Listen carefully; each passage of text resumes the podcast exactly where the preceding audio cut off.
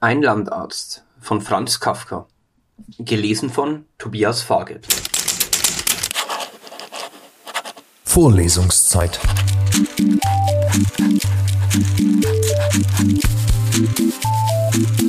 Der Geschichten-Podcast für jede Gelegenheit.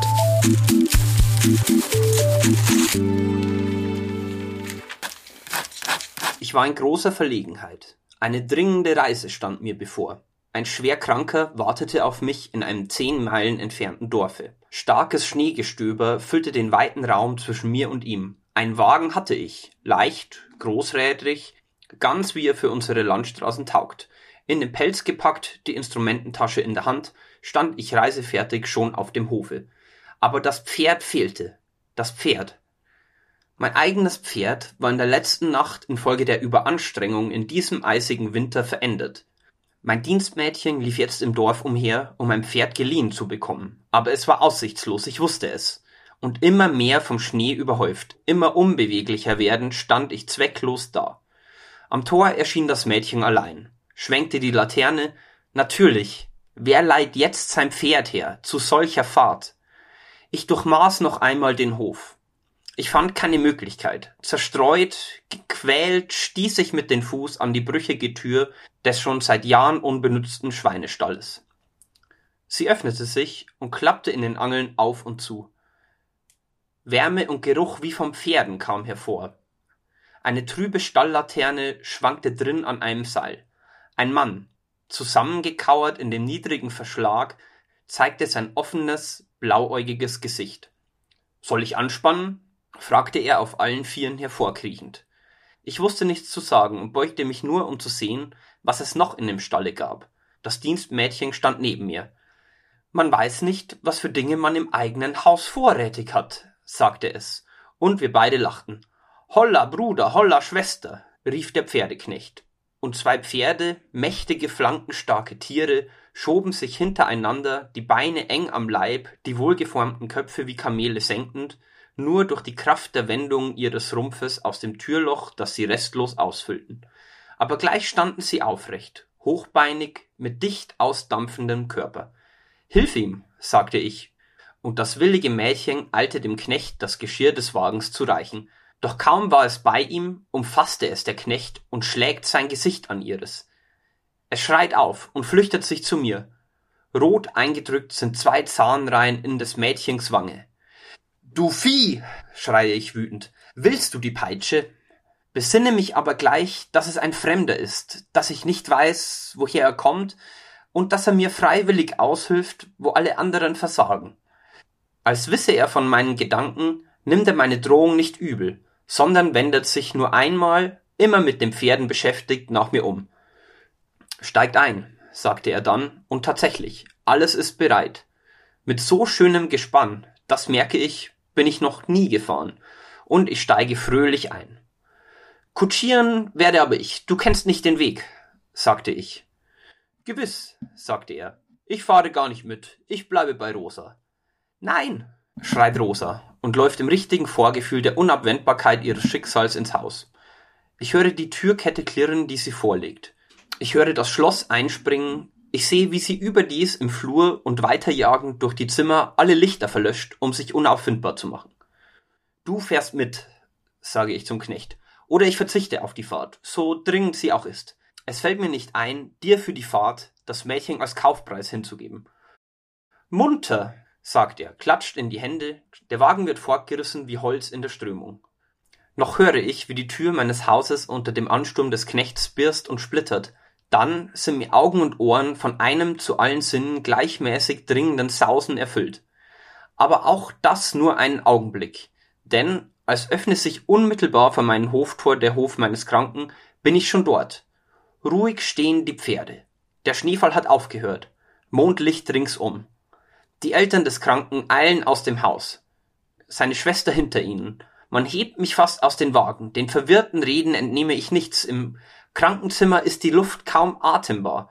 Der vernachlässigte Herdofen raucht. Ich werde das Fenster aufstoßen. Zuerst aber will ich den Kranken sehen. Mager, ohne Fieber. Nicht kalt, nicht warm.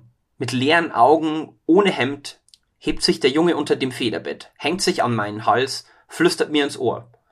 Doktor, lass mich sterben. Ich sehe mich um. Niemand hat es gehört. Die Eltern sehen stumm vorgebeugt und erwarten mein Urteil. Die Schwester hat einen Stuhl für ihre Handtasche gebracht.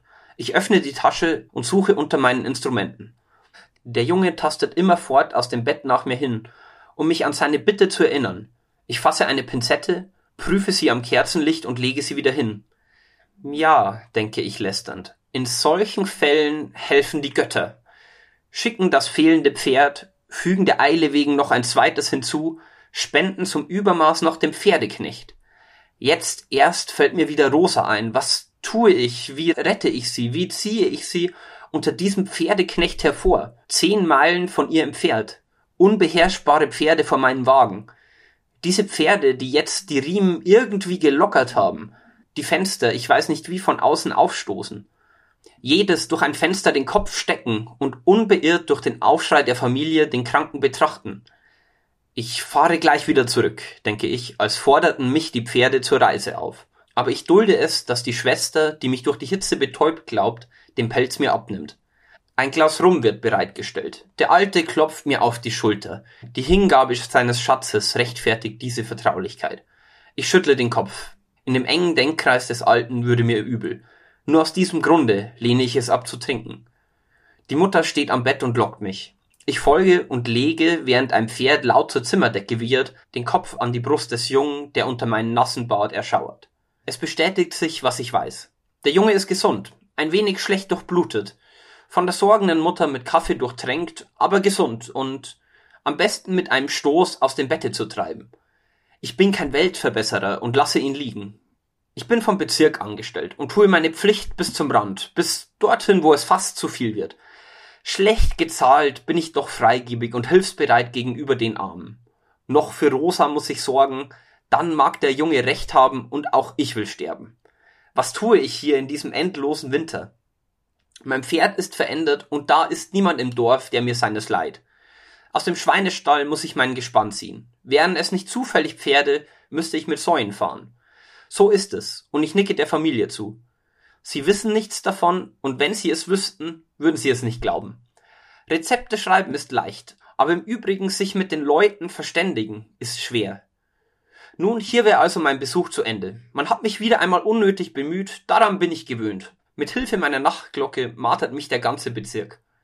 Aber dass ich diesmal auch noch Rosa hingeben musste, dieses schöne Mädchen, das jahrelang von mir kaum beachtet in meinem Haus lebte. Dieses Opfer ist zu groß, und ich muss es mir mit Spitzfindigkeiten aushilfsweise in meinen Kopf irgendwie zurechtlegen, um nicht auf diese Familie loszufahren, die mir ja beim besten Willen Rosa nicht zurückgeben kann. Als ich aber meine Handtasche schließe und nach meinem Pelz winke, die Familie beisammen steht, der Vater schnuppernd über dem Rumglas in seiner Hand, die Mutter von mir wahrscheinlich enttäuscht. Ja, was erwartet denn das Volk?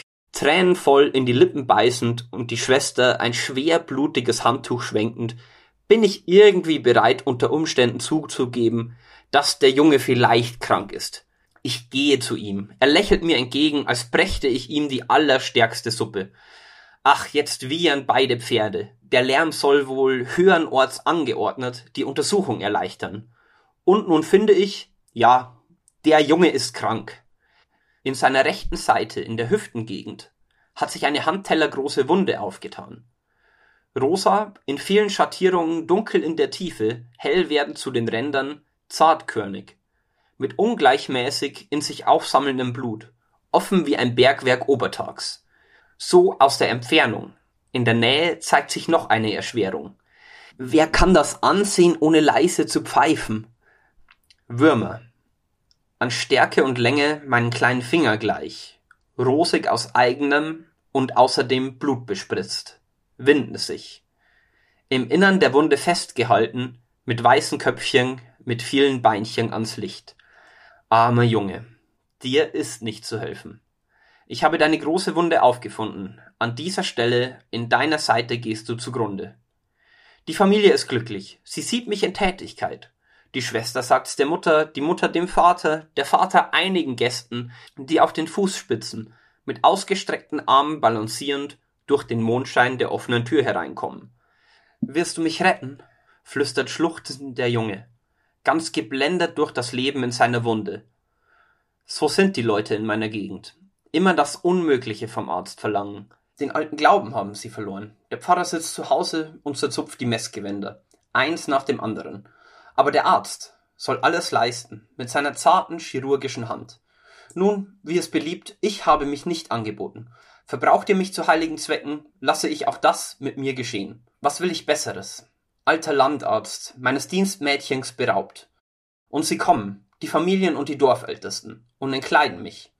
Ein Schulchor mit dem Lehrer an der Spitze steht vor dem Haus und singt eine äußerst einfache Melodie auf den Text. Entkleidet ihn, dann wird er heilen, und heilt er nicht, so tötet ihn. Es ist nur ein Arzt, es ist nur ein Arzt. Dann bin ich entkleidet und sehe, die Finger im Barte, mit geneigtem Kopf die Leute ruhig an. Ich bin durchaus gefasst und allen überlegen und bleibe es auch. Trotzdem es mir nicht hilft, denn jetzt nehmen sie mich beim Kopf und bei den Füßen und tragen mich ins Bett. Zur Mauer an der Seite legen sie mich. Dann gehen alle aus der Stube. Die Tür wird zugemacht, der Gesang verstummt. Wolken treten vor dem Mond. Warm liegt das Bettzeug um mich. Schattenhaft schwanken die Pferdeköpfe in den Fensterlöchern. Weißt du, höre ich mir ins Ohr gesagt. Mein Vertrauen zu dir ist sehr gering. Du bist ja auch nur irgendwie abgeschüttelt, kommst nicht auf eigenen Füßen. Statt zu helfen, engst du mir mein Sterbebett ein. Am liebsten kratze ich dir die Augen aus. Richtig, sage ich. Es ist eine Schmach. Nun bin ich aber Arzt. Was soll ich tun? Glaube mir, es wird mir auch nicht leicht. Mit dieser Entschuldigung soll ich mich begnügen? Ach, ich muss wohl. Immer muss ich mich begnügen. Mit einer schönen Wunde kam ich auf die Welt, das war meine ganze Ausstattung. Junger Freund, sagte ich, dein Fehler ist, du hast keinen Überblick. Ich, der ich schon in allen Krankenstuben weit und breit gewesen bin, sage dir, deine Wunde ist so übel nicht. Im spitzen Winkel mit zwei Hieben der Hacke geschaffen. Viele beten ihre Seite an und hören kaum die Hacke im Forst, geschweige denn, dass sie ihnen näher kommt. Ist es denn wirklich so, oder täuschest du mich im Fieber? Es ist wirklich so. Nimm das Ehrenwort eines Amtsarztes mit hinüber. Und er nahm's und wurde still. Aber jetzt war es Zeit, an meine Rettung zu denken. Noch standen treu die Pferde an ihren Plätzen. Kleider, Pelz und Tasche waren schnell zusammengerafft. Mit dem Ankleiden wollte ich mich nicht aufhalten. Beeilten sich die Pferde wie auf der Herfahrt, sprang ich ja gewissermaßen aus diesem Bett in meines. Gehorsam zog sich ein Pferd vom Fenster zurück. Ich warf den Ballen in den Wagen. Der Pelz flog zu weit, nur mit einem Ärmel hielt er sich an einem Haken fest. Gut genug. Ich schwang mich aufs Pferd, die Riemen lose schleifend. Ein Pferd kam mit dem anderen verbunden, der Wagen irrend hinterher, der Pelz als letzter im Schnee. Munter, sagte ich, aber munter ging's nicht. Langsam wie alte Männer zogen wir durch die Schneewüste. Lange klang hinter uns der irrtümliche Gesang der Kinder. Freuet euch, ihr Patienten, der Arzt ist euch ins Bett gelegt. Niemals komme ich so nach Hause. Meine blühende Praxis ist verloren. Ein Nachfolger bestiehlt mich, aber ohne Nutzen, denn er kann mich nicht ersetzen. In meinem Hause wütet der ekle Pferdeknecht. Rosa ist sein Opfer.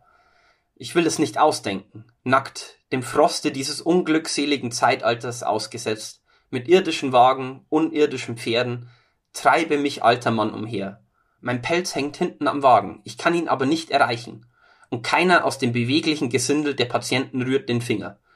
Betrogen, betrogen, einmal dem Fehlläuten der Nachtglocke gefolgt, es ist niemals gut zu machen. Vorlesungszeit. Vorlesungszeit ist eine M945 Produktion. Ein Angebot der Media School Bayern.